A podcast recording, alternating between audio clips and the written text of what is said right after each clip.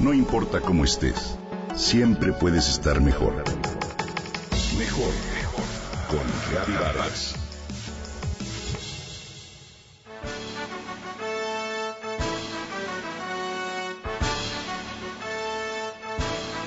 Desde las primeras horas de la mañana, Emilia trae pegada una cancioncita.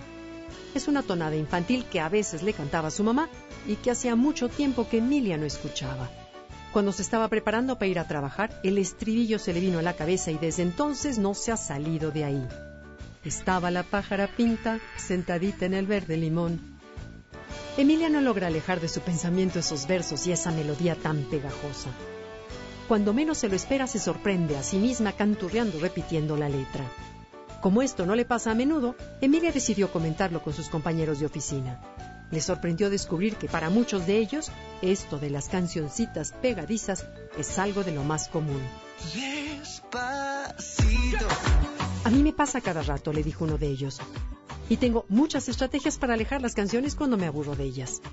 Le propuso entonces los remedios más diversos, algunos incluso pintorescos. Concéntrate en otra cosa, sugirió. Lee un libro, busca la canción completa y escúchala, Pon música clásica, repite un trabalenguas, arma un rompecabezas, salta de un pie, mastica chicle, en fin. A Emilia todo le pareció un tanto descabellado. La plática terminó en risas y el asunto se olvidó. En las últimas horas de la tarde, Emilia se enfrascó en la revisión de un expediente muy complejo y la cancioncita quedó fuera de su pensamiento sin que ella misma se diera cuenta. Seguro tú has tenido en muchas ocasiones la misma experiencia que Emilia. ¿Con cuánta frecuencia te ocurre? Este es un fenómeno cerebral al que los expertos le han dado el curioso nombre de gusanos auditivos, aunque más propiamente se le llama imaginería musical involuntaria.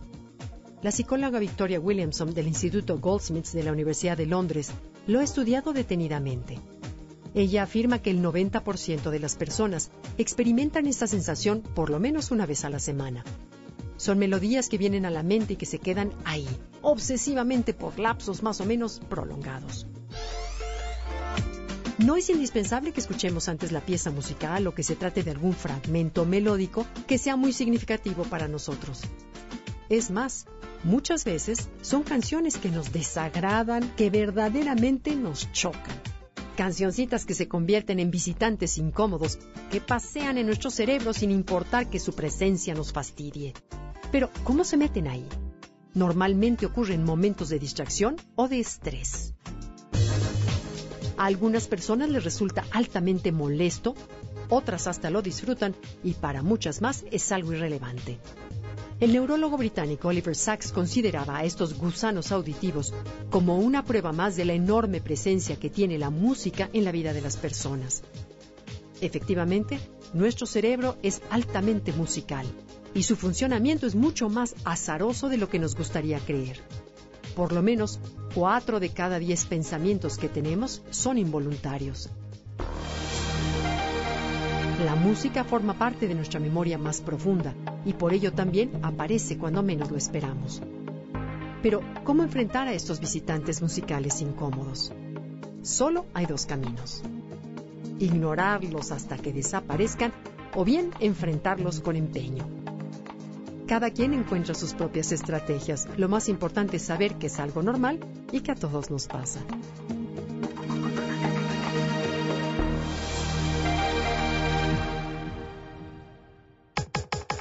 Comenta y comparte a través de Twitter. Gaby-Vargas. No importa cómo estés, siempre puedes estar mejor. Mejor, mejor. Con Gaby Vargas.